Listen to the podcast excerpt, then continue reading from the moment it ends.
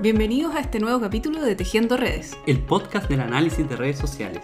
Soy Francisco Ortiz Ruiz Y yo, Alejandro Espinosa Rada. y en este podcast encontrarás entrevistas, reseñas y otras conversaciones sobre el enredado mundo de las redes. Acompáñenos a navegar en la historia, desarrollos teóricos y metodológicos de esta perspectiva científica. Bueno, muy bienvenida Laura al podcast Tejiendo Redes. Es un honor para mí tenerte aquí y poder tener por fin esta charla y conversar juntas sobre qué es esto de redes y cómo ha sido tu trayectoria, de hecho.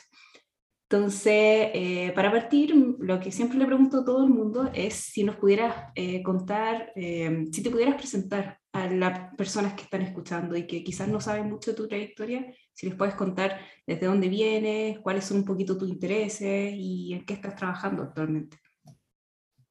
Bueno, gracias Francisca por invitarme a tu podcast. Eh, la verdad que me parece súper interesante la idea de poder contar la trayectoria. eh, en mi caso, eh, como antropóloga, doctorada en ciencias naturales, y que tempranamente, a partir de mi tesis de doctorado, me interesé por el análisis de redes sociales no fue algo muy demasiado pensado, sino que surgió de una búsqueda por resolver algunas cuestiones que tenían que ver con eh, temas más clásicos de la etnografía. Yo soy antropóloga, pero me dedico al área social y mi formación, mi encuadre, mi elección para trabajar fue desde el campo de la etnografía. Eh, y bueno, desde ahí eh, planteé un poco los objetivos de mi tesis que tenían que ver con eh, trabajar sobre eh, la actividad textil en una comunidad eh, que definiríamos como rural, acá en el NOA, en el noroeste argentino.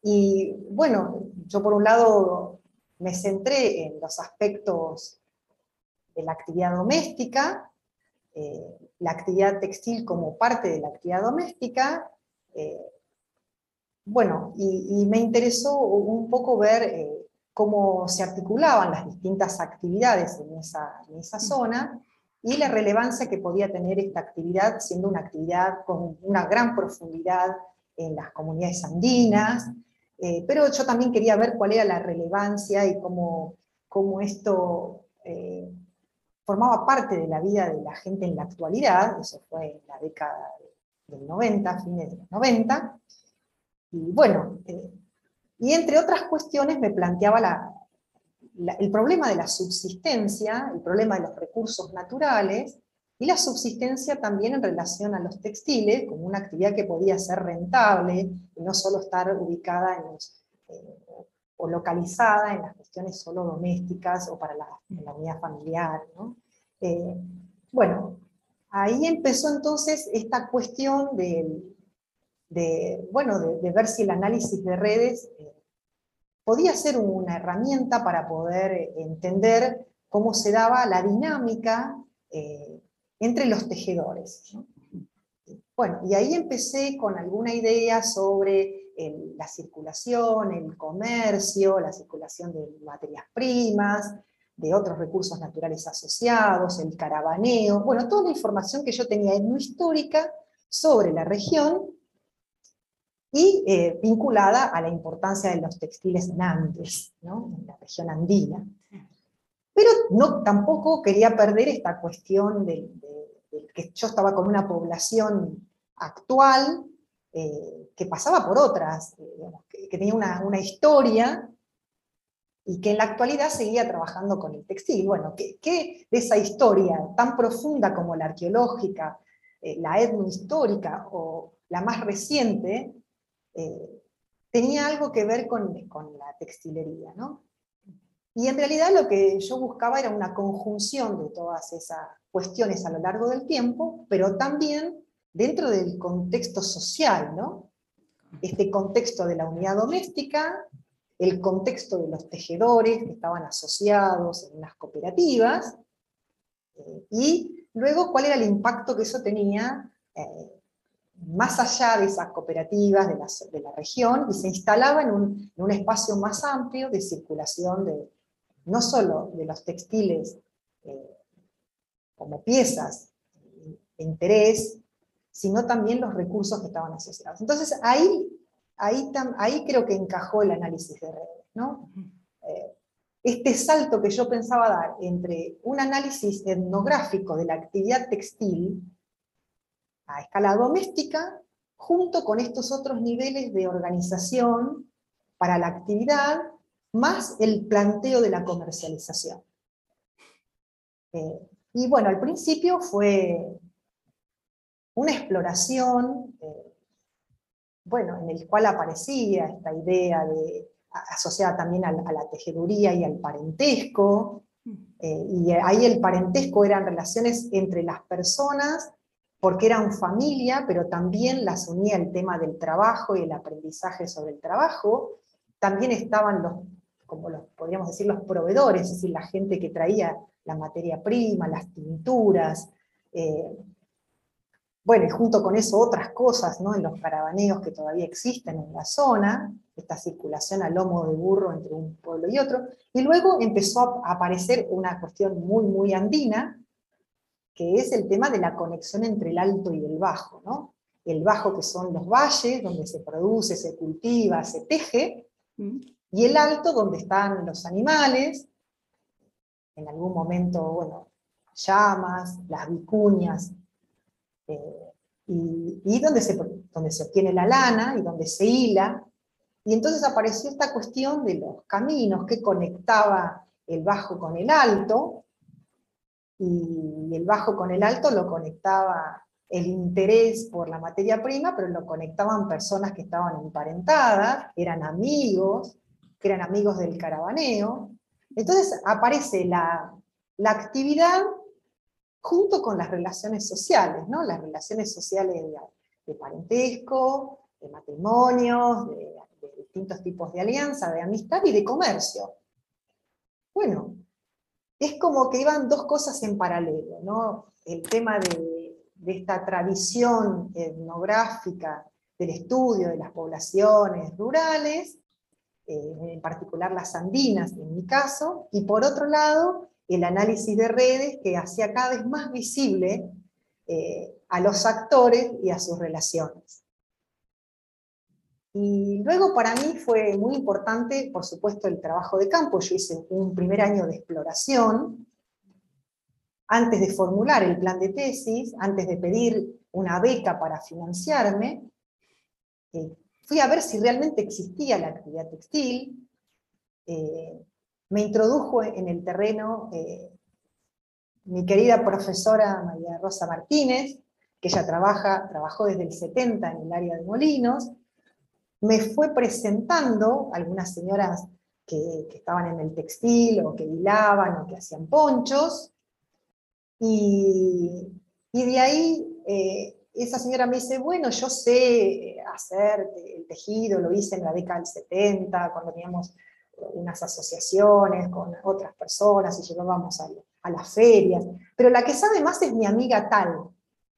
Y entonces yo dije, bueno, ¿y dónde vive su amiga? Y me dice, bueno, vive para el Tomuco, ¿no? Entonces, bueno, apareció Saturnina, que vivía en el Tomuco y que era amiga de Livia. Y entonces fui a, a, a, la de Saturnina y ella me dice, sí, yo tejo, pero tejo con una amiga a la cual también vamos a, aprender algunas técnicas sobre flecos y, y, quién es esa persona. Entonces ella me referenció a otra, ¿no? Bueno, después en, en, el, análisis, en el análisis de redes apareció esta cuestión de, la, bola de nieve para poder encontrar aquellas personas que eran referenciadas. Bueno, yo fui teniendo mi experiencia de campo y a la par encontré en el análisis de redes un modo eh, conceptual y técnico de poder aprender, en el sentido de captar, eh, cómo eh, esas entrevistas, esas descripciones se convertían en información de valor etnográfico para mi tesis de doctorado. bueno, y, y, luego empecé a plantearme cosas más ambiciosas, ¿no? Eh, porque esto de que las personas estaban referenciadas siempre en parajes, ubicados territorialmente, siempre era mi amiga de, Tomuco, mi amiga de Entre Ríos, mi pariente de Los Patos, siempre había una referencia a la localización. Bueno, ese tema del espacio fue también un eje central que yo pude sumar al análisis de redes y eh, no fue algo sencillo ni, que surgió eh, sin trabajo, ¿no? Eh, necesitó de, de, alguna, del acercamiento a bibliografía, de acercamiento a quienes estaban trabajando en otros equipos con esta cuestión del espacio y las relaciones, pero fue uno de los ejes más importantes para entender un poco cuál era la organización de la actividad en esta escala doméstica, extradoméstica, y el alcance que finalmente pude calcular con el análisis de redes sociales de hasta dónde llegaba la actividad textil, cuál era el impacto que tenía en la región. Y esto en base a las relaciones entre las personas y los lugares y el intercambio de trabajo, de materia prima y de objetos, de productos que circulaban en esa red. Y Laura, quizás puedo preguntar justo ahí otra cosa, porque es interesante como todo este proceso de comenzar a aprender análisis de red, eh, al final por uno mismo, que es un discurso que he escuchado harto en Latinoamérica, eh, y no sé si en tu caso hubo algo con lo que comenzaste a, aprender, quizás un libro en específico, o, o cuál, cuál, fue tu primer acercamiento así como... Que para mí fue central el vínculo con el equipo, con los investigadores eh, de la lista Redes y de la revista Redes. Eh, me refiero fundamentalmente a, José Luis Molina y a Isidro Maya Jariego, que fueron con las dos personas con las que yo empecé a intercambiar. A, través de la lista eh, empezamos a traducir un libro, el libro de Hahnemann, nos habíamos dividido los capítulos y, bueno, cada uno aportaba la traducción de un capítulo y se discutían, José Luis las corregía. Finalmente el libro se publicó digamos, completo, estuvo disponible para todos, es decir, como que se fueron generando materiales y uno iba aprendiendo, leyendo.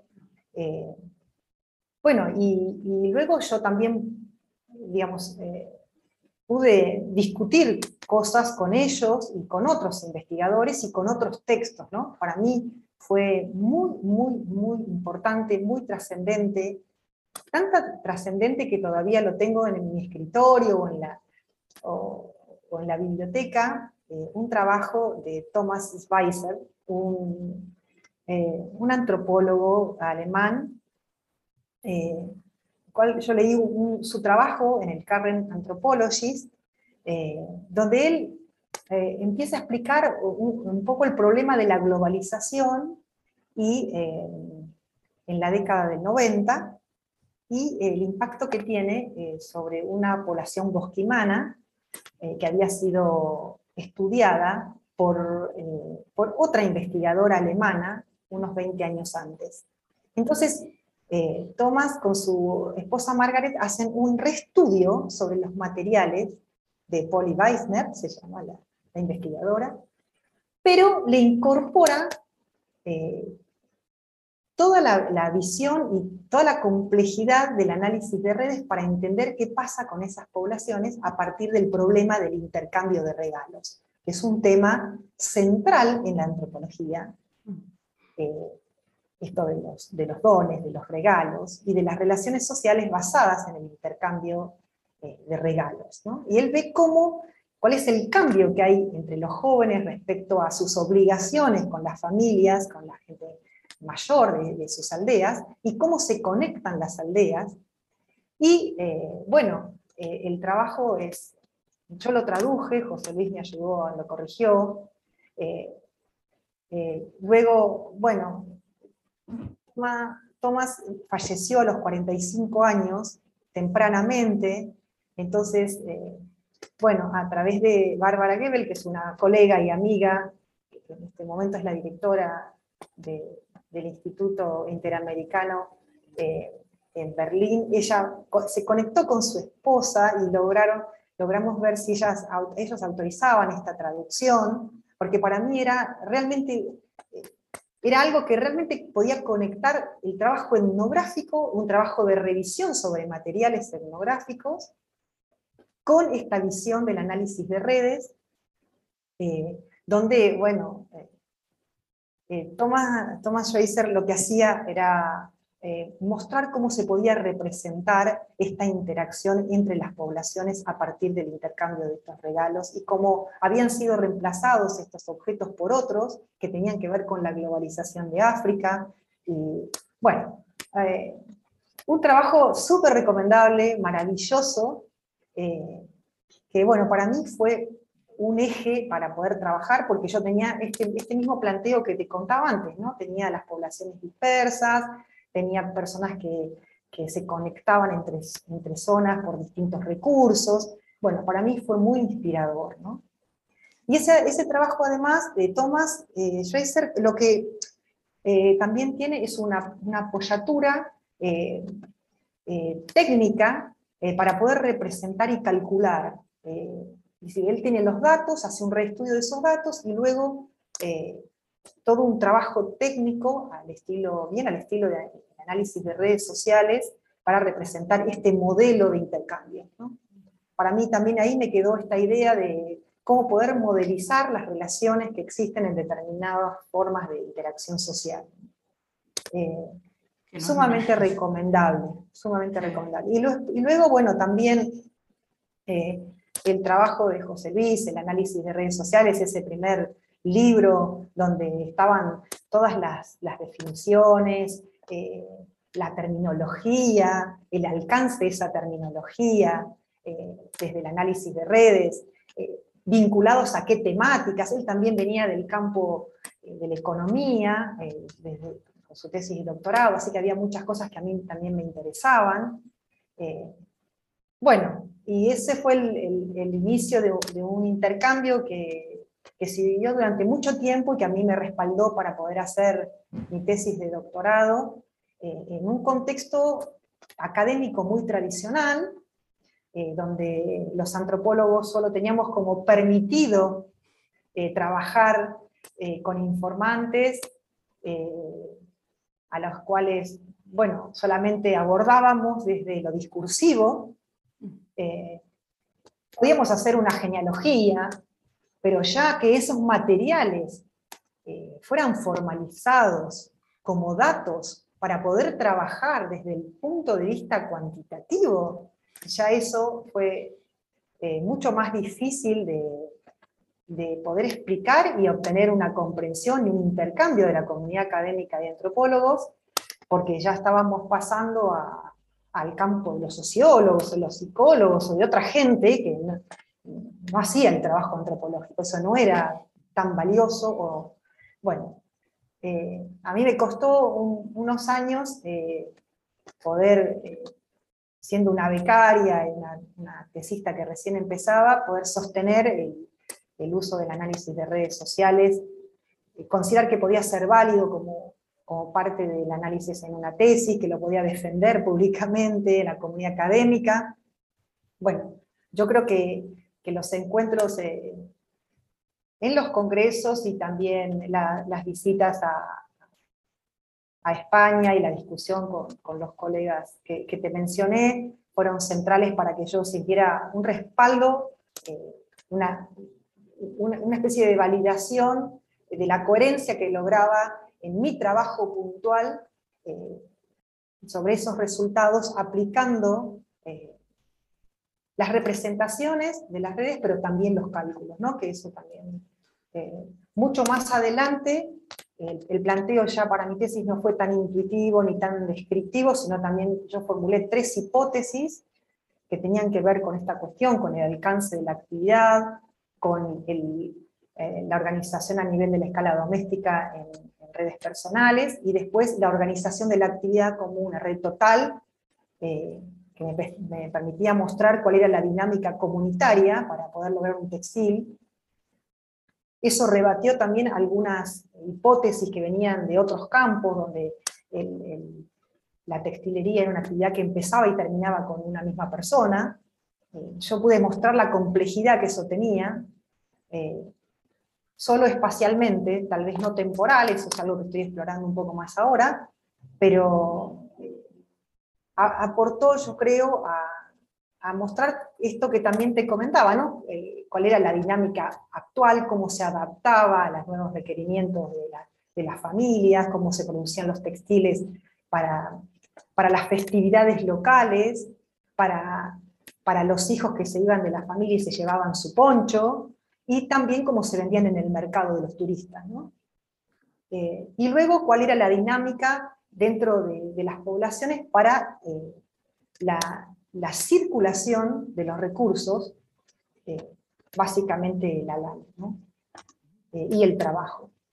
Así que para mí fue, tardé bastante en hacerlo, pero fue un proceso muy interesante y que, bueno, hoy está mucho más allanado el camino, hay muchas más cosas, estamos más organizados para poder intercambiar y contar cómo, cómo planteamos nuestras investigaciones, pero es sumamente recomendable entrar en esta lógica del análisis de redes para trabajar aún a escala micro, microescala, y y obtener datos de calidad que puedan ser procesados cualitativa y cuantitativamente y obtener resultados que sean fiables, modelizables, eh, que generen, que aporten al conocimiento de estas poblaciones, aporten al conocimiento antropológico y etnográfico y que nos permitan intercambiar con, bueno, con otros investigadores que, que también tienen problemas más de tipo teóricos y metodológicos que surgen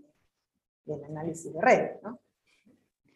De hecho, en esa misma línea, algo que sería muy interesante saber es si tienes algún autor o autora que ha inspirado tu trabajo durante estos años. Sí, yo eh, trato de leer eh, y estar actualizada con los debates que hay en, en, la comunidad de analistas de redes sociales, que es muy generosa, siempre lo ha sido, con nosotros que, bueno, eh, creo que, que la relación más fuerte al inicio fue con Steve Borgatti, él nos, facilitó el eh, Lucinet para poder trabajar, nos habilitó para que pudiéramos empezar a cargar. En ese momento yo trabajaba en el noreste de la Argentina, en la zona de Misiones, con las comunidades vía guaraní. Trabajé 10 años en ese espacio, un espacio de conflicto, porque era una zona que, eh, donde había una disputa territorial, eh, en una de las áreas con mayor biodiversidad de la Argentina, eh, donde había dos comunidades eh, indígenas eh, que estaban emplazadas en un territorio que, bueno, que generaba ciertas controversias a nivel local. Bueno, yo empecé mostrando cuáles eran también las actividades de las personas en ese momento y si esas actividades impactaban o no, impactaban negativamente en el ambiente básicamente lo que, lo que eh, estaba en, la discusión era si la gente con la caza y la recolección estaba destruyendo el ambiente. Entonces eh, yo empecé a, colectar un poco cuál era esta actividad doméstica, eh, hicimos muchas genealogías, porque también la, genealogía es un poco la base para entender la organización de las familias, la distribución en el espacio, y me ocupé de, de obtener alguna información a través de unas encuestas eh, de, la casa y la recolección. Y, bueno, el análisis de redes, eh, empezamos a graficar ahí, el, el, programa Lucinet fue muy interesante eh, para poder ver gráficamente lo que pasaba. y bueno, y obtuvimos el, software gracias a, Steve Borgatti que lo mandó, nos habilitó, se interesó, corrigió un primer trabajo sobre esto. Para mí era muy importante también porque desde el punto de vista institucional nosotros estábamos avalando eh, esta idea de que las comunidades se integraran a la creación de, un espacio, eh, un, espacio que se iba a declarar eh, área protegida, de usos múltiples, una figura legal que era muy importante. Nosotros desde nuestro equipo estábamos argumentando en relación a que esta cooperación entre la universidad y las comunidades se hiciera, había que justificarlo, y mucho del análisis de redes sociales tuvo que ver con esto, ¿no? ¿Cuál era la escala en la cual se, hacían las actividades? Eh, hubo muchas de las cosas que se decían acerca de la venta de plantas exóticas, no era de ese modo, no había, no había, eh, eh, había mucho que se decía y, no había fundamentos, y nosotros intentamos aportar para poder, eh, bueno, generar este espacio en el cual estas poblaciones pudieran mantener su modo de vida en el monte, como dicen ellos, y, la universidad también estar cerca de los estudios ambientales, bueno, en relación al agua y muchos otros que son de interés más de tipo nacional, ¿no? Eh, imagínate, esa área está sobre el acuífero guaraní, uno de los reservorios más importantes de agua de, América Latina. Entonces, bueno, eh, todo esto eh, para nosotros fue una participación, creo, modesta, pero que intentó articular con las poblaciones locales y entender realmente cuál era esa dinámica y cómo había un equilibrio respecto a, la actividad, al, consumo y al usufructo que hacían las, las, eh, poblaciones. Y, y, también esta cuestión de que las poblaciones eran pequeñas, con mucha movilidad entre Brasil, Paraguay, Uruguay y Argentina. Bueno, nosotros relevamos un poco eso y mostramos eh, cómo era esta cuestión de la rosa y quema, la casa, eh, y la venta de artesanías, otras cuestiones que no eran tan tradicionales, y que esa escala era una escala que era compatible con el, con el, con el uso, el equilibrio del ambiente. Y el análisis de redes fue eh, nuestra base para poder mostrarlo, eh, mostrar los datos, organizar las bases de datos y poder, bueno, de alguna forma eh, obtener resultados que explicaran esta dinámica en ese espacio. Y el apoyo lo, obtuvimos de la comunidad, ¿no? de la comunidad de herederos. Eh, siempre hemos, tenido, hemos mantenido ese contacto para poder eh, discutir, crecer, leer cosas nuevas, estar un poco en el debate. Es una comunidad, la verdad que la comunidad de analistas de redes sociales es una comunidad muy fructífera, se reúne cada año, se presentan resultados, eh, bueno, es eh, muy estimulante, eh, muy activa y hay un gran compromiso en eso, que, bueno, para mí ha, sido una elección que, bueno, que de algún modo también impacta en el equipo que, tenemos, en el laboratorio. de hecho, muy interesante. último quería preguntarte em, si nos pudieras contar un poquito de tu trabajo actual, como en qué están investigando actualmente y quizás de hecho también nos podrías contar un poco de línea, aprovechando si hay gente en la audiencia que pueda estar interesada en esos temas. Claro, sí, el, Laboratorio de Investigaciones en Etnografía Aplicada, línea, eh, bueno, es un, espacio que, consolida distintas líneas de trabajo, eh, distintas temáticas, Creo que todas están coordinadas a través de una visión relacional, eh, que está más cerca, en algunos casos, del análisis de redes sociales y, en otros está articulando con otros encuadres teóricos y metodológicos que vienen de otras tradiciones, tal vez. Eh, bueno, hay un, grupo que trabaja sobre adultos mayores, lo que se llama hoy vejeces, eh, hay otros sobre desarrollo infantil, eh, y nosotros que estamos más en el área medio ambiente y actividad. Eh, pero todos creo que compartimos este encuadre relacional y, tenemos distintos énfasis en distintas teorías, ¿no? Nosotros, y metodologías. Nosotros realmente hay una parte del equipo que trabaja sobre análisis de redes sociales y otros sobre teorías que vienen más del campo de la psicología, de la sociología, de la historia, de la antropología también. Así que, bueno, un poco ese es el, laboratorio, ¿no? Es diverso. Eh, en este momento somos aproximadamente 20 eh, investigadores, tesistas.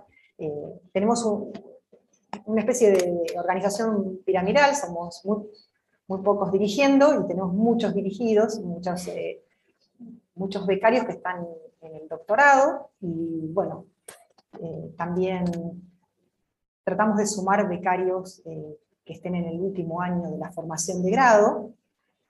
Durante la pandemia esto ha sido bastante complejo porque bueno, los estudiantes no están en la universidad y eso un poco ha mermado el número de estos, estos estudiantes, pero la verdad que también empiezan siendo estudiantes de grado con alguna beca, eh, alguna pasantía y luego, bueno, entran al doctorado y luego eh, a la carrera de investigador eventualmente. Y bueno, y además, en general también tratamos a los, a los becarios de sumarlos a los espacios docentes, en general estos tres grupos dentro del propio laboratorio. Eh, también estamos en las cátedras, en las cátedras de teoría, en la de metodología y las dos de etnografía. Así que también hay un espacio, eh, digamos, académico-docente donde, donde nos integramos. Y eh, bueno, y también hay, como laboratorio es un laboratorio de etnografía aplicada, hay un objetivo importante de involucrarnos en problemáticas que requieran soluciones desde el punto de vista de la antropología, desde la perspectiva de la antropología. Y desde esta perspectiva, que es muy diferente a otras, ¿no? Por eso la sostenemos, la, tratamos de, de, validarla todo el tiempo y de, de, marcar la diferencia que produce en relación a, a otros encuadres, ¿no? Entonces, bueno, esta cuestión aplicada eh, se, se, proyecta en, en, en programas de, extensión universitaria y también de, en la participación de redes interdisciplinarias en las cuales bueno, hemos eh, trabajado para el Estado y a veces también tenemos algunas, eh, algunas convocatorias desde el ámbito más privado, eh, especies de consultorías que las resolvemos dentro del espacio de la universidad también, porque está contemplado esta, esta cuestión de de poder hacer servicios a terceros.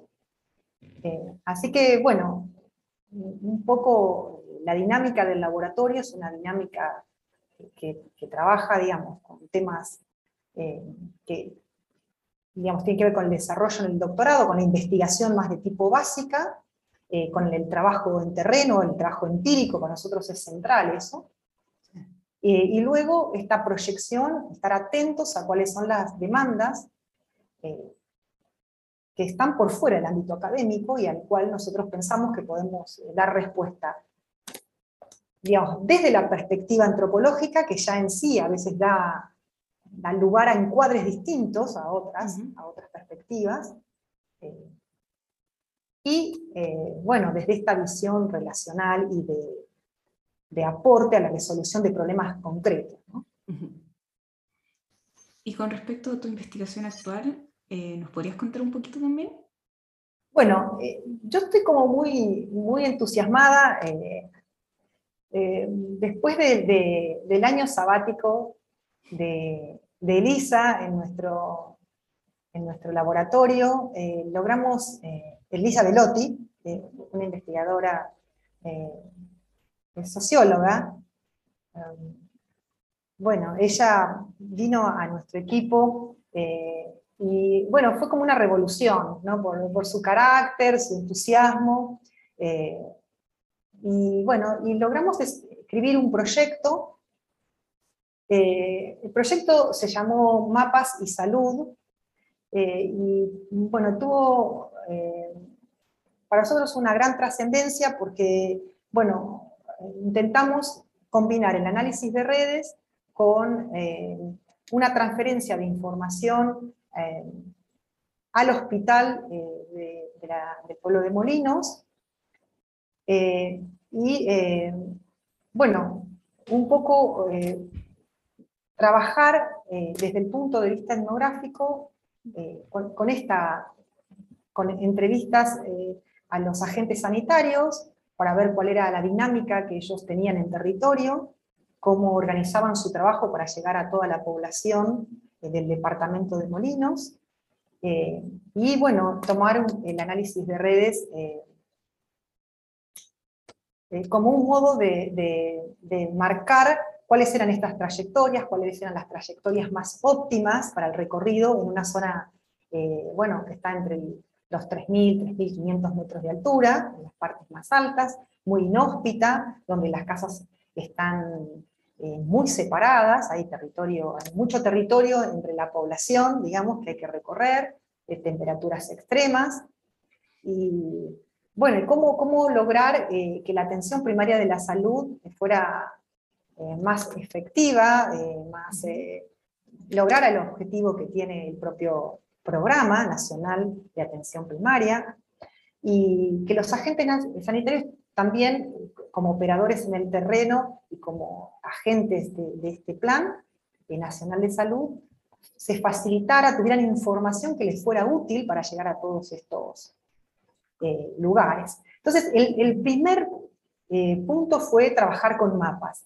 Era algo que había surgido de los propios agentes sanitarios, que era mapear los recorridos que ellos seguían que no, no, no hay, digamos, son solamente huellas, no hay caminos, no hay caminos, no hay rutas nacionales, son trayectos que hacen estas personas que son vaquianas y que, bueno, tienen en su cabeza ese conocimiento de cómo transitar el territorio, tienen un conocimiento también de cómo transitarlo en el verano y en el invierno, es decir, estacionalmente, cómo resolver el problema de llegar a esa población, a esa familia.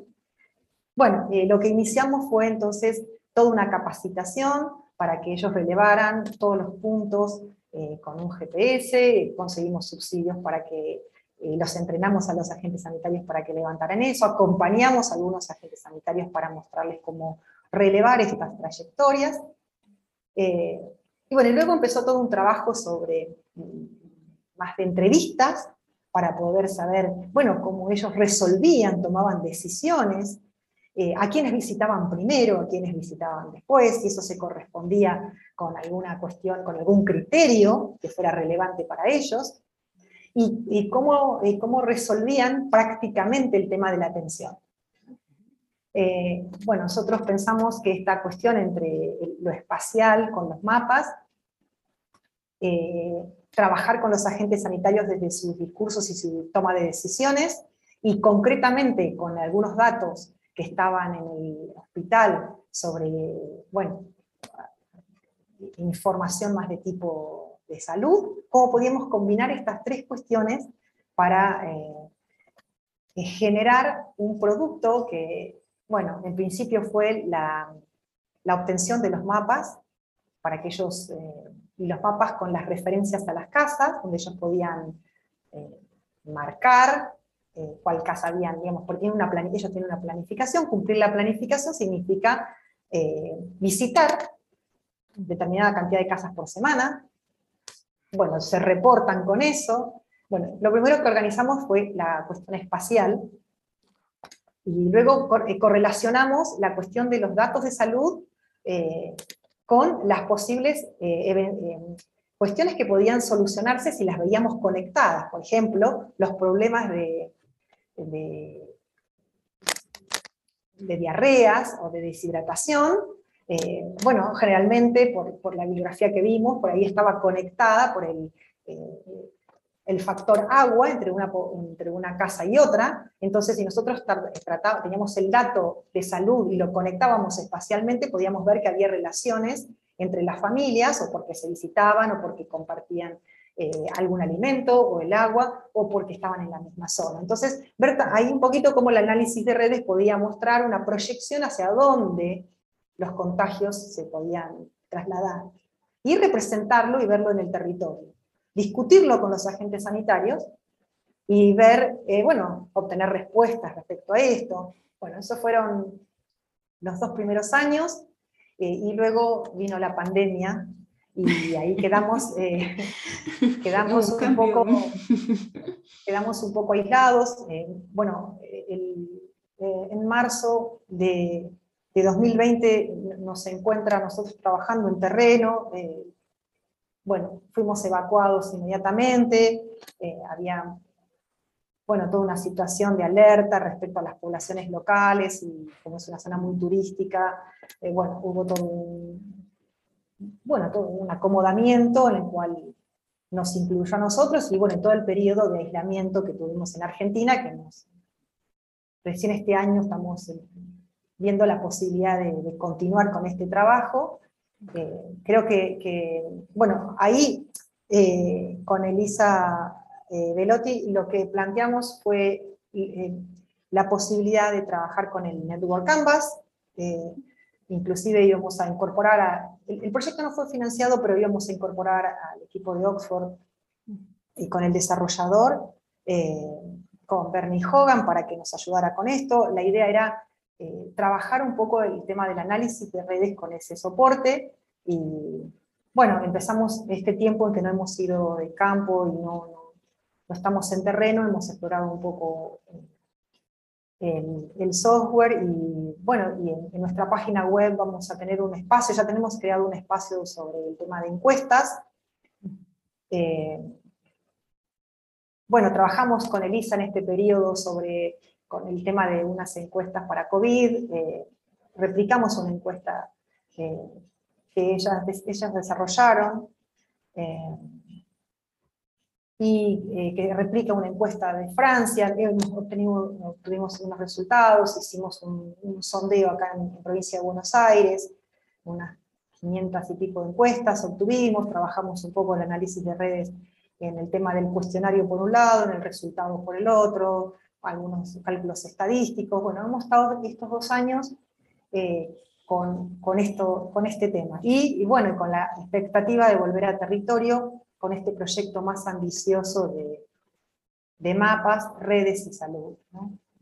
Eh, Ojalá funcione. Sí, sí, sí, sí, porque hay una gran expectativa de, parte de los, de los, agentes de salud, son personas muy, muy responsables y muy involucradas con la población local, y creemos que esto realmente les facilitaría. Eh, y bueno, nosotros también aportar ¿no? estas herramientas ¿no? Eh, locales que a veces desde, desde la medicina o, eh, o desde la epidemiología creo que podrían ser un aporte ¿no? para estos encuadres. Sí.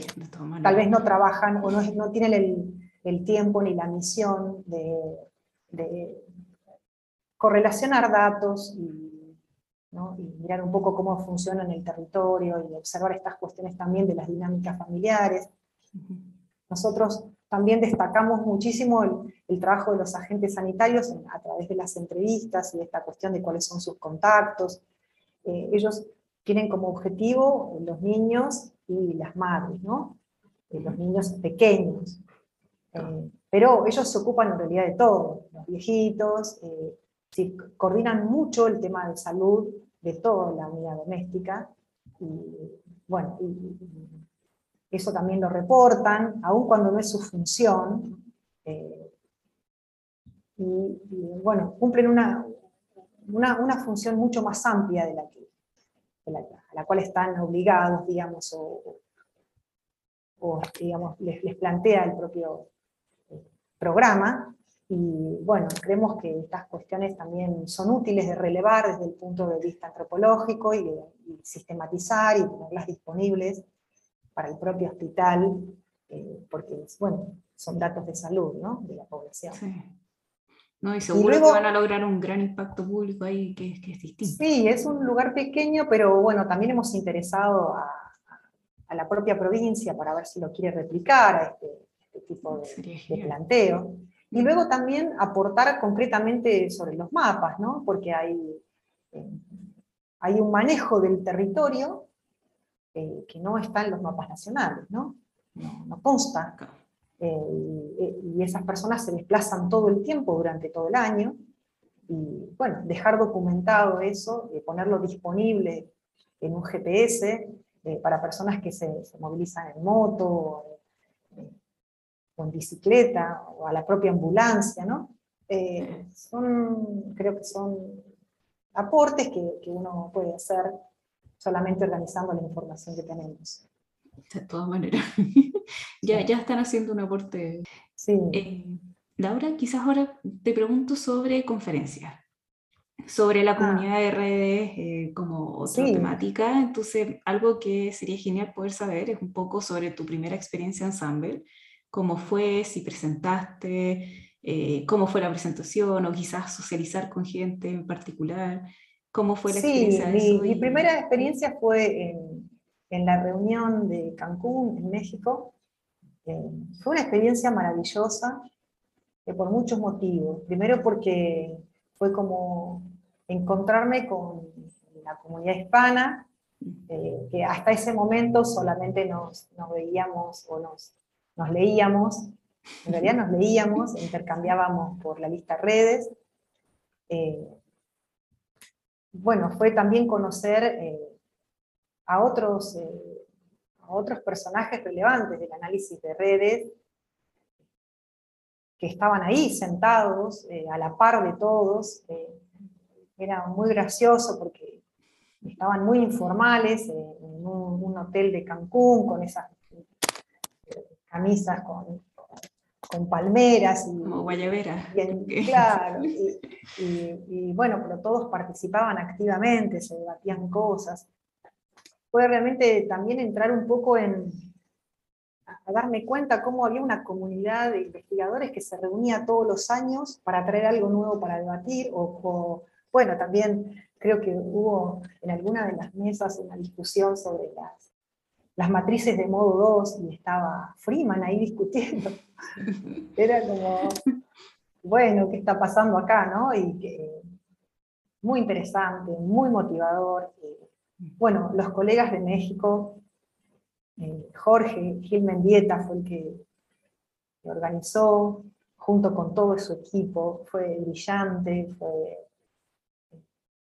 fue, muy afectuoso entre nosotros, bueno, como somos los latinos, y la mesa, eh, para mí, eh, bueno, la mesa hispana era el espacio donde podíamos aspirar, en ese momento yo recién empezaba, podía aspirar a presentar algo tímidamente, eh, y también tener esta expectativa de qué otras cosas podía hacer, o, a futuro, qué otras mesas me podía sumar, eh, ver un poco cuál era... bueno, otra cosa que me pareció interesante es que presentábamos resúmenes, y los resúmenes, bueno, yo me, puse un poco a mirar cuál había sido el del año anterior, un poco conocer cuál era el, estado del arte, ¿no? el estado de la discusión, un grupo de especialistas que se reúne año tras año. Bueno, esta cuestión de, que un año se reúne en un continente y después en el otro, que, bueno, qué, apertura, ¿no? Qué, qué bueno. Eh, y bueno, y eso mostró también eh, la gran colaboración que, en realidad existe y, es, es concreta de los investigadores. Eh, yo me acuerdo que, hubo algunos textos que nosotros no los teníamos, en ese momento estábamos organizando nuestras bibliotecas, comprábamos todos los libros que podíamos y viajábamos. Y, bueno, y Jorge Gil Mendieta me, mandó por correo sus trabajos, una carta preciosa que todavía la recuerdo. Eh, bueno, eh, la verdad, lo mismo ocurrió con, con un investigador de Francia, que también yo le pedí un texto que lo necesitaba para, para mi tesis, y me mandó por correo el, trabajo, ¿no? Bueno, eh, en ese momento era habitual esta cuestión de mandarnos cosas por correo, ahora ya las mandamos digitales, pero bueno, eh, fue muy interesante encontrarme con una comunidad tan activa y tan colaborativa, ¿no?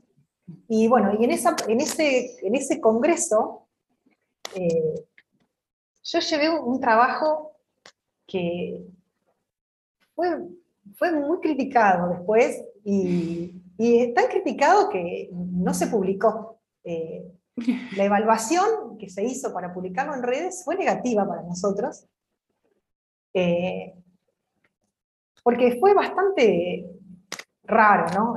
para ese momento yo, había llevado un trabajo que tenía que ver con la relación, estaba en ese momento en misiones, con estas comunidades en Vía Guaraní que te contaba, eh, había un problema de salud también importante, porque es una zona endémica de parasitosis, y estábamos trabajando con un equipo de biólogos, entre otros, que estaban, en un equipo interdisciplinario, pero había biólogos, y eh, había una gran preocupación por, eh, por, la falta de efectividad de los medicamentos para mm. las para la parasitosis, los medicamentos que se utilizaban para la población local, con poca efectividad, estos antielmínticos que se llaman, Y, bueno, entonces eh, el equipo de Graciela Nabone, la doctora Nabone, que es, parte también de, nuestro equipo más amplio, de colegas en otras áreas, eh, me, dice, bueno, mira, ¿por qué no vamos pensando esta cuestión de las parasitosis? ¿Por qué la gente se contagia permanentemente y los antielmínticos? ¿Y cómo hacemos? Entonces ellos tenían datos duros sobre contagios de parasitosis y yo tenía el block modeling.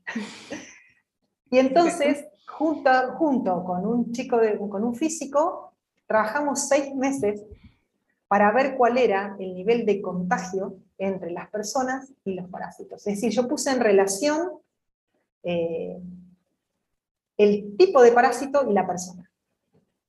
Y la hipótesis que discutimos era que el problema de la, de la, parasitosis, como dicen los médicos, dicen los infectólogos, los biólogos, que habitualmente la población más vulnerable es la población de los niños pequeños o de los adultos, junto con otras eh, enfermedades asociadas como la tuberculosis y otras que hay en la zona. Mm. Entonces, nosotros mostramos que las poblaciones no son vulnerables por la edad de los 0 a los 3 años, ni solo los mayores. Que el contagio tenía que ver con, con la relación entre las familias y tratamos de, mostrar un camino de cuáles eran los contagios. Y además tenían que ver también con la cantidad de parásitos que, estaban que habían infectado a las personas. Entonces, yo lo que vi, lo que vi era que había que las personas que tenían más carga parasitaria, estaban más parasitados, eran aquellos que tenían una combinación de cinco parásitos en el intestino. Y eso fue porque yo crucé parásitos con parásitos y personas con, parásitos. Entonces pude calcular, y ahí salió una hipótesis que se discutió también entre los biólogos acá en nuestro ámbito eh, académico, de si no había una especie de colonización, entraba uno primero, y después sobre los otros se montaban los demás y eso generaba un estado de, deterioro de la salud, una combinación de parásitos. Bueno, yo fui con ese trabajo a, mi primera reunión internacional y bueno, eh, después, hace unos años aparecieron, de acuerdo, José Luis me mandó un mensaje diciéndome, mira Laura, al final vos fuiste pionera en este trabajo porque acá hay uno que está publicado, eh, creo que era unos investigadores, unos médicos chinos y europeos, que mostraban esta relación entre los parásitos y las comunidades como una relación más vinculada a lo humano y que podía medirse a través, como un vínculo, ¿no? Medirse como vínculo. Eh, así que yo participé con esto, que, fue como un kamikaze. Eh, tenía todo el apoyo de mi equipo, bueno, lo, había hecho con Anaísi y con la doctora Cribos, y sí habíamos tenido el, el, apoyo del análisis para trabajar con block modeling con un chico físico que nos había ayudado a leer los datos, mirarlos. Pues yo conocía los datos de memoria porque conocía a la gente, y bueno, lo que uno, lo que uno hace cuando maneja relativamente cantidades pequeñas de información, pero eran dos comunidades de 200 personas, así que no era tampoco información. Y bueno, y, mostramos eh, a través de la separación que generaban los, los, bloques en las redes, cómo podía ser eventualmente eh, el contagio y por qué aparecían con mucha carga parasitaria niños como adultos mayores y no respondía a esta, este criterio epidemiológico de, de, la edad como una condición para la infección, entre otras que tenían que ver con, con con las condiciones higiénicas, los hábitos alimentarios. Así que bueno, fue una hipótesis súper interesante. Y bueno, ahora te, cuento, te cuento, Francisca, que hace eh, un tiempo ganamos un proyecto que tiene un desarrollo con esto. Yo solamente lo voy a dirigir, los, los datos los juntan los biólogos. Eh, vamos a volver a, a, esta cuestión con el tema parasitosis en provincia de Buenos Aires. Y bueno, una de las ideas va a ser esta esta cuestión de, la conjunción de parásitos y la infección y esto cómo deriva en estados de salud que son, se pueden como ubicar localmente y que, bueno, que, están basados en el, cruce de datos, en matrices, eh, que, que, generan análisis de redes y en las representaciones con algunos cálculos que, bueno, se pueden revisar, pero que son útiles, muy útiles.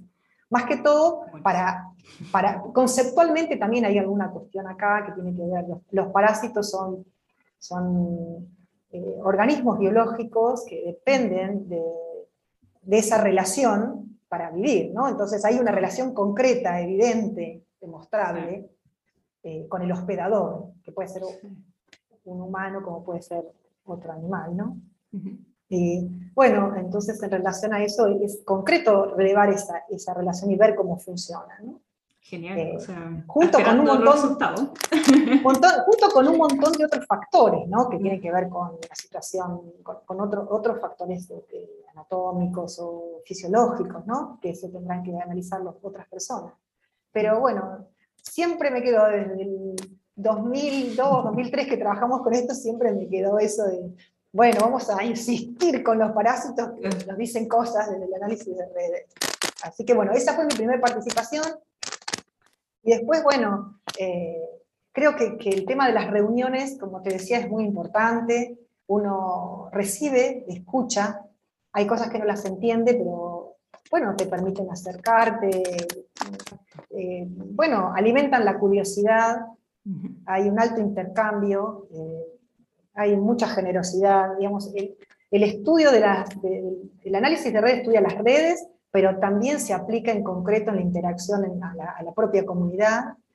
Eh, y bueno, eso es un poco lo que hemos querido replicar acá en, Argentina, eh, con estas reuniones que hacemos, tratando de, bueno, mostrar un poco lo que nosotros eh, vamos trabajando año a año y también motivar a otros grupos empezamos a identificar que había gente que por ahí estaba un poco sola en distintas universidades del país. Eh, eso llevó a que convocarlos en las reuniones, después venía, eh, bueno, en la primera reunión éramos un unos poquitos, fue en Buenos Aires, después vinimos acá a La Plata. el, el, ¿o no?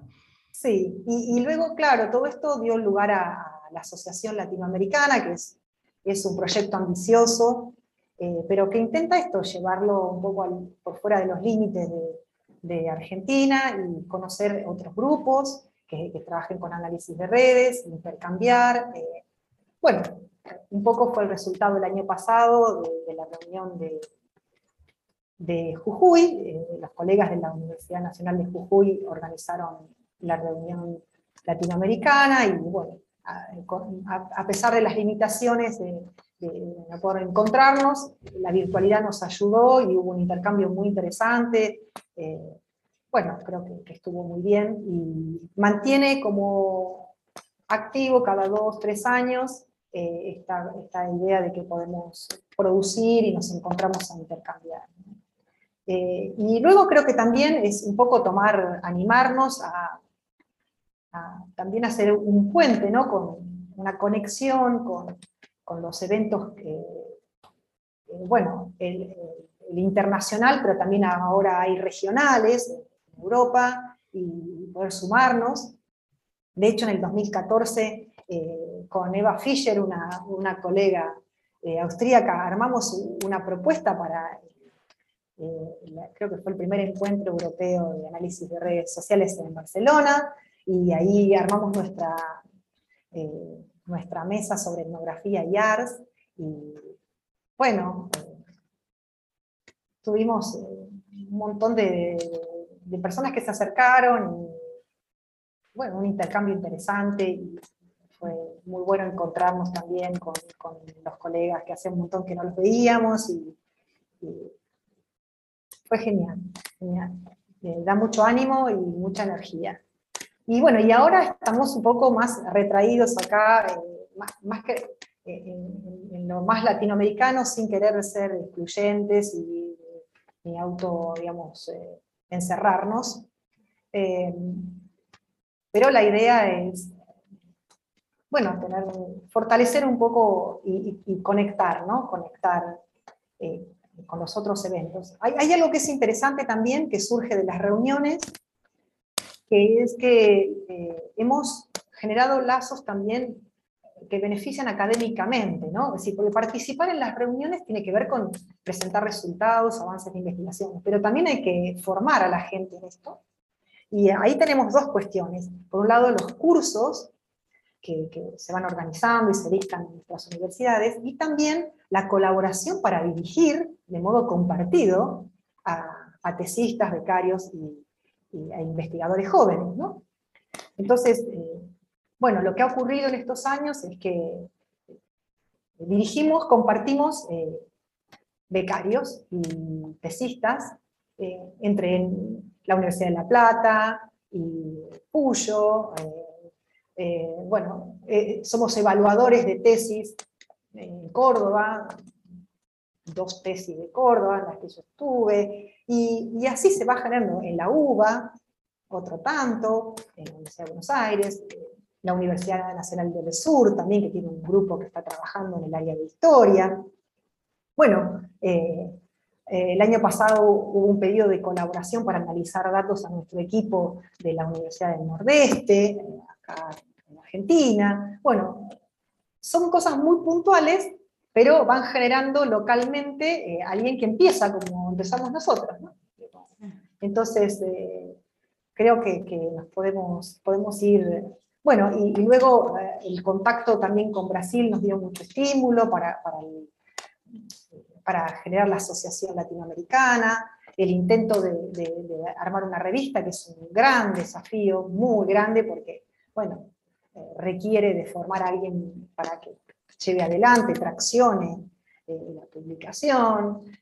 bueno, son, es, es un proyecto ambicioso, pero creo que no es imposible y y bueno, vamos tal vez un poco lento, pero creo que estamos con una etapa de tomar confianza, animarnos a hacer sedes de los encuentros, eh, bueno, promover que la gente se forme y, también promover los intercambios ¿no? con otros países, con otros equipos, eh, eso es sumamente enriquecedor y, bueno, y también creo que, que nos hace pensar en cuál es nuestro perfil, también qué podemos aportar, eh, cuáles son nuestras problemáticas, qué cosas nos sirven más, qué no.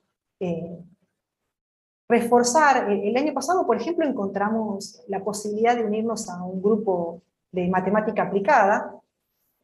Ah, no, te conté que cuando en mis comienzos yo hice dos cursos en el departamento de matemática con Marisa Gutiérrez, la profesora Marisa Gutiérrez, eh, un ángel, porque para, claro, enseñar a un antropólogo eh, cuestiones sobre grafos, y bueno, ella agarraba el libro y yo era su única alumna, ¿no? Eh, en ese año. Ah, y un, había un, un chico de la, de la, carrera de matemática que la estaba haciendo como optativa, y se sentaba y trataba de, de, explicarme de qué se trataba, cuál era el valor que tenía desde el punto de vista de la matemática, los grafos, ¿no?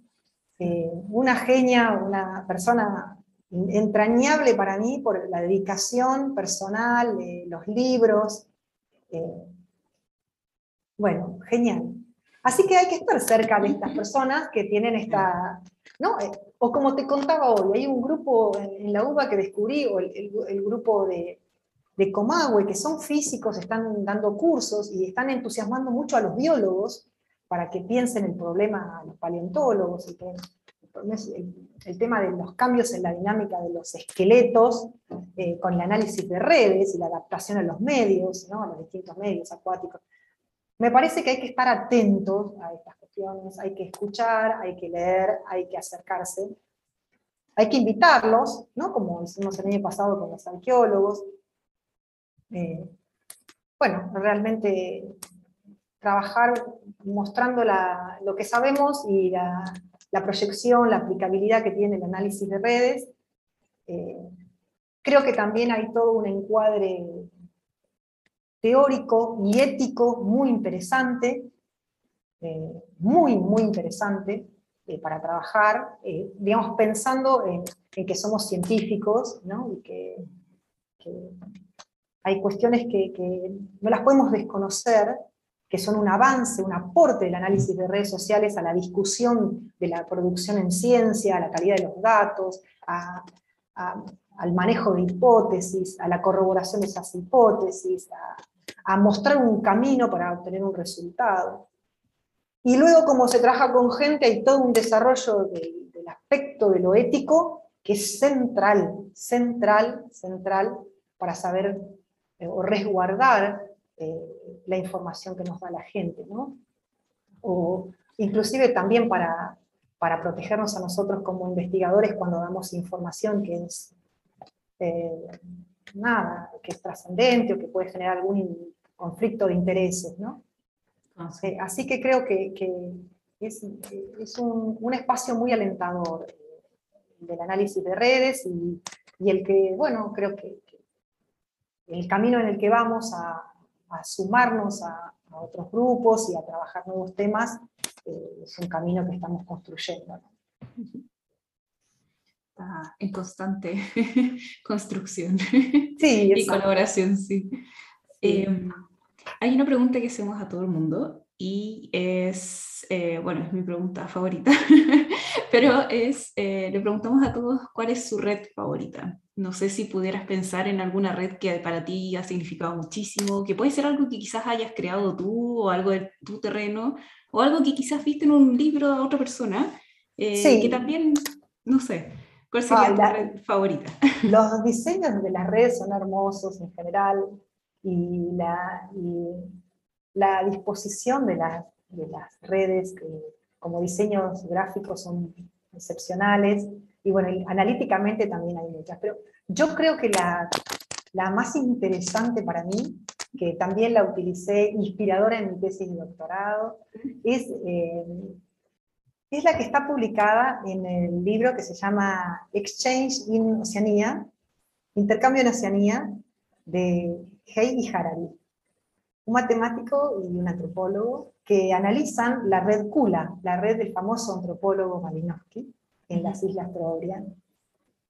Yo creo que es, es, hermosa la red, es hermoso el análisis como está desglosada, pero también para mí fue súper importante porque, bueno, primero porque a mí me ubicó territorialmente, es decir, muestra los intercambios en el territorio, que es uno de los temas para mí mayor interés. Y, yo había leído y trabajado en la formación como antropóloga, en la carrera, en las materias de etnografía, eh, había estudiado el anillo Kula, es decir, cómo es ese, todo ese proceso de intercambio, de comercialización entre muchas islas en el Pacífico, pero tenía esa visión descriptiva, ¿no? De, de, qué punto a qué punto iban y cuáles eran los materiales y pero cuando lo vi en el diseño eh, de y Harari, morí. Porque, claro, ahí estaba su visión acerca del análisis de redes, ¿no? de las redes de intercambio. ¿Qué significaba explicar este fenómeno desde otro lugar?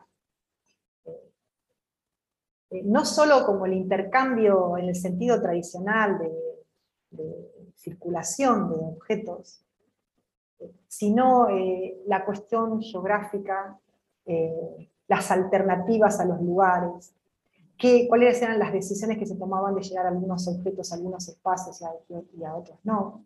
La conexión dentro de, todas las islas. Eh, una visión como puntual y global también de ese intercambio, eh, que era muy distinta a esa descripción lineal que aparecía en, los trabajos etnográficos, ¿no? y muy puntual sobre, bueno, muy descriptiva. Acá había una eh, dinámica de ese intercambio que a mí me hizo pensar en, en cómo, cómo podíamos pasar nosotros con una formación funcional, sistémica, a una visión del análisis de redes sociales que, combina esta cuestión entre sistémica y estructural. ¿no? Eh, es maravilloso ese, ese libro y, los diseños eh, y la explicación, el análisis de la red de intercambio en Oceanía, el famoso anillo Kula, que es el, el trabajo de Bronislaw Malinowski, un antropólogo polaco que bueno, estuvo vinculado al desarrollo de la antropología británica, es nuestro guía, nuestro referente todavía. es, eh, Eh, excelente ejemplo y la verdad es que no había salido hasta ahora, así que me encanta esto de ir conociendo, o sea, ir fomentando a gente a conocer distintas redes y eso es lo genial de esa pregunta, de que todos tienen distintas redes. Un, poco también lo mismo que te decía del trabajo de, de Thomas Reiser, también yo creo que las representaciones de las redes que hay ahí son muy interesantes, son más actuales, por supuesto, y son muestra esta posibilidad de hacer reestudios con buenos datos obtenidos anteriormente. no hay que, esta idea de que hay que empezar de cero, que esto viene, es un corte paradigmático. En parte lo es el análisis de redes, pero también tiene que ver con un enfoque, con una lectura de la, de la información, eh, en, en, la contextualización de lo que implica recolectar datos en un momento determinado, y una visión teórica y metodológica que, que trasciende algunas cosas que, no se han visto antes o que estaban condicionadas por otras teorías y otras metodologías. Eh, creo que, que, es muy alentador como estrategia de investigación eh, observar estas cuestiones, ¿no? ¿no? verlo tampoco como una, reducirlo a una cuestión de moda, de discusión actual solamente, eh, perder lo que uno tiene, lo que uno trae desde la formación académica y desde la formación disciplinar. Hay que hacer un esfuerzo por pensar los problemas eh, si, uno está interesado en esta, en esta visión que aporta el análisis de redes sociales. Y entonces ahí encuentra uno sus propias preguntas, que las pueden expresar como sus propias hipótesis, y entonces empieza a tener un valor crítico y, de aporte, ¿no? de conocimiento sobre la temática que te interesa. Y eso sí. es lo que podemos intercambiar y aportar todos. De todas maneras. Laura, te hago la última pregunta. Em, quisiéramos saber un poco cómo ves el panorama con respecto a los desafíos que tiene el análisis de red en adelante. Entonces, quizás puede ser también en la región latinoamericana, que quizás es más cercano. Em, ¿qué, ¿qué, desafíos se nos vienen? ¿Cómo, cómo lo ves? Yo creo que eh, el Creo que uno de los primeros desafíos que, tenemos es el de organizar la información que tenemos. Eh, generar bases de datos que sean claras, que estén eh, planteadas en el sentido de, digamos, de los datos que son útiles, en este caso para el análisis de redes sociales, tenerlas disponibles, aun cuando sean pequeñas, ¿no? Yo pensaba en mi base de datos cuando empecé, era pequeña, luego lo que te conté de, del trabajo con los, agentes sanitarios y salud, es una, hay más información ahí, pero creo que nos hacen falta tener eh, reservorios eh, de, bases de datos que estén bien organizadas y disponibles digitalmente. Eh, también hay, hay una cuestión más local acá, es que los datos financiados por la ciencia, por, los, por el Estado, digamos, son datos que le pertenecen al Estado y tienen que estar disponibles a las agencias de, investigación, a la universidad. Bueno, eso no ocurre. Mm. Eso no ocurre tampoco para poder, eh, cuando, los temas son muy trascendentes o son donde hay altos niveles de interés sobre los resultados de algunos trabajos, no están las bases de datos para saber cuál es el mecanismo por el cual se llegaron a determinados resultados. Y eso, eh, bueno, creo que es importante que esté, digamos, un poco eh, para referenciarlo en el ejemplo que hablábamos antes, ¿no? El trabajo de Polly Weiser en el sur de África y el trabajo que hace Margaret y Thomas Weiser, ¿no? Ellos eh, en realidad tenían ese material porque estaba guardado y, y pudieron recurrir a él y discutir ese material, tomarlo y y es un, material descriptivo, un material que estaba vinculado a un museo, pero cuando hay datos sobre poblaciones que están en determinadas situaciones, o por ejemplo pongamos la pandemia, eh, bueno, esa, información deberíamos tenerla eh, para poder inclusive también compartirla. ¿no? Eh, creo que ese es un desafío, organizar los materiales de base, darles la importancia que tienen, aun cuando sean bases de datos pequeñas como las nuestras, que tal vez en antropología son, bueno, artesanales, poblaciones chicas o de muestras. Eh, pienso que eso eh, podría dar lugar a, colaboraciones, a intercambios basados en estas cuestiones, y no solo en la formación, en, resultados, ¿no? en la escucha de resultados, o solamente en la parte técnica. permitirían pensar por ahí el encuadre a partir de los datos en el encuadre de algunos temas que no los estamos viendo ahora. Eh, y creo que eso ayudaría bastante a la colaboración entre... Y luego, bueno, como te mencionaba hoy, creo que nosotros tenemos una preocupación por, el tema ético, el tema ético cuando hacemos análisis de redes. Te voy a contar una anécdota. Eh, cuando trabajaba en el, con, con las comunidades en Vía Guaraní, hice muchas entrevistas eh, donde, eh, bueno, como había una situación de conflicto en el área y había distintos intereses, bueno, hice las redes personales de los contactos de los líderes. Nunca lo pude publicar, nunca me animé a publicarlo. En, el, en, el, momento en que, estaba, en que, en que yo obtengo esa información, había un debate sobre el tema de si, si, las comunidades se quedaban en ese territorio o no se quedaban en ese territorio. Y yo quedé paralizada porque cuando hice la entrevista, yo tenía toda la estrategia política de los, eh, de los líderes locales. Todos sus contactos, cuál era, quién, de dónde formaban opinión, quién, su red era la red de contactos para la estrategia política del momento. Y yo quedé paralizada porque yo la, la, relevé como un ejercicio para usar, en ese momento no sé si estaba probando alguno de los software nuevos que había aparecido, y me encontré con un material que no había convenido trabajarlo con el informante, eh, con, la persona que había accedido a, darme las entrevistas. Eh, no, no supe cómo manejarlo, no tenía idea, tenía idea que, que había algo de mucho valor para la persona y mucho valor para mí, eh, pero no sabía cómo resguardar esa, información. Qué difícil. Difícil, y creo que, que, eso nos ocurre, ¿no? Si uno se pone a pensar, eh, las, las, redes que, relevamos personales en la pandemia eh, tienen información personal,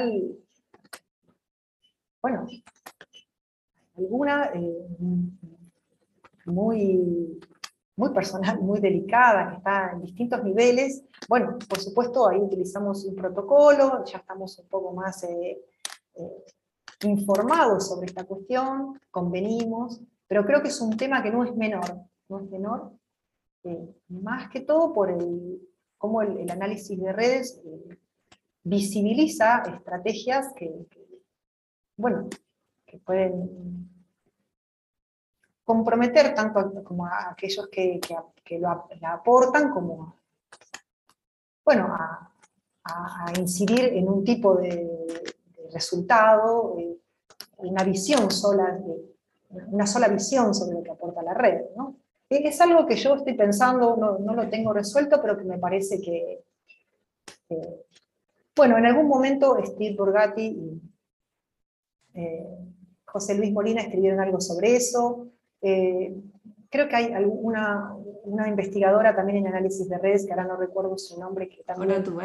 ¿Puede ser? Sí, exacto, ella, que también está trabajando. Me parece que es algo en el cual había que, reunirse o, bueno, observar estos temas, ver cómo los implementamos, ¿no? Sí, eh, gran tema. Sí, es un tema importante. Trasciende, por supuesto, el análisis de redes, en el campo de la antropología también hay, eh, están estas discusiones, pero pienso que, sería muy interesante poder saber qué piensan los colegas sobre esto, ¿no? los analistas de redes sociales. Y luego sobre las bases de datos, que también creo que tienen un valor muy importante, son, son como como nuestro acervo, digamos, ahí está la información y tenerlas disponibles creo que es, es un acto también de ética, desde donde estamos concluyendo resultados. Y bueno, por supuesto con los resguardos que tiene todos los materiales que, que se producen a nivel científico, pero eh, pienso que, que son temas importantes. Sí. Sí, completamente de acuerdo, la verdad. Son grandes temas y, ojalá seguir poniéndolos también siempre en, porque nunca se agotan también, o sea, siempre van cambiando con el contexto, entonces son, no, no, es que uno los resuelva de una, sino que van cambiando y hay que seguir, hay que seguirlos de alguna forma. Sí, sí, sí, se va, va creciendo, digamos, esos aspectos también van creciendo, van modificándose. Exacto. Así que bueno, esas son algunas preocupaciones y eh, también el tema de los modelos creo que es muy interesante para, para involucrarnos más, eh, ver cómo funcionan, eh, qué tipo de procesos están involucrados, involucran el desarrollo de ciertos modelos, desde el análisis de redes, la combinación de estrategias metodológicas que incluyen, eh, las cuestiones conceptuales, eh, qué teorías. Bueno, y hay trabajos publicados, hay algunos que están en el tema. Bueno, Laura, ha sido un gusto gigante poder conversar contigo y agradezco un montón todo el tiempo que me has dedicado, así que muchísimas gracias por tu tiempo y por tu paciencia. No, gracias a vos, la verdad que eh, la pasé muy bien, me, hace, me hizo recordar y estuve pensando en algunas cosas que había hecho hace tiempo, así que eh, este espacio me generó todas estas cosas, así que te agradezco, que, que me hayas invitado. Este fue el capítulo de hoy. Esperamos que lo hayan disfrutado. Recuerden que el primer miércoles de cada mes publicaremos nuestros capítulos. También nos pueden enviar anuncios o sugerencias para el programa a nuestros correos. Nos vemos en una próxima oportunidad para seguir tejiendo redes.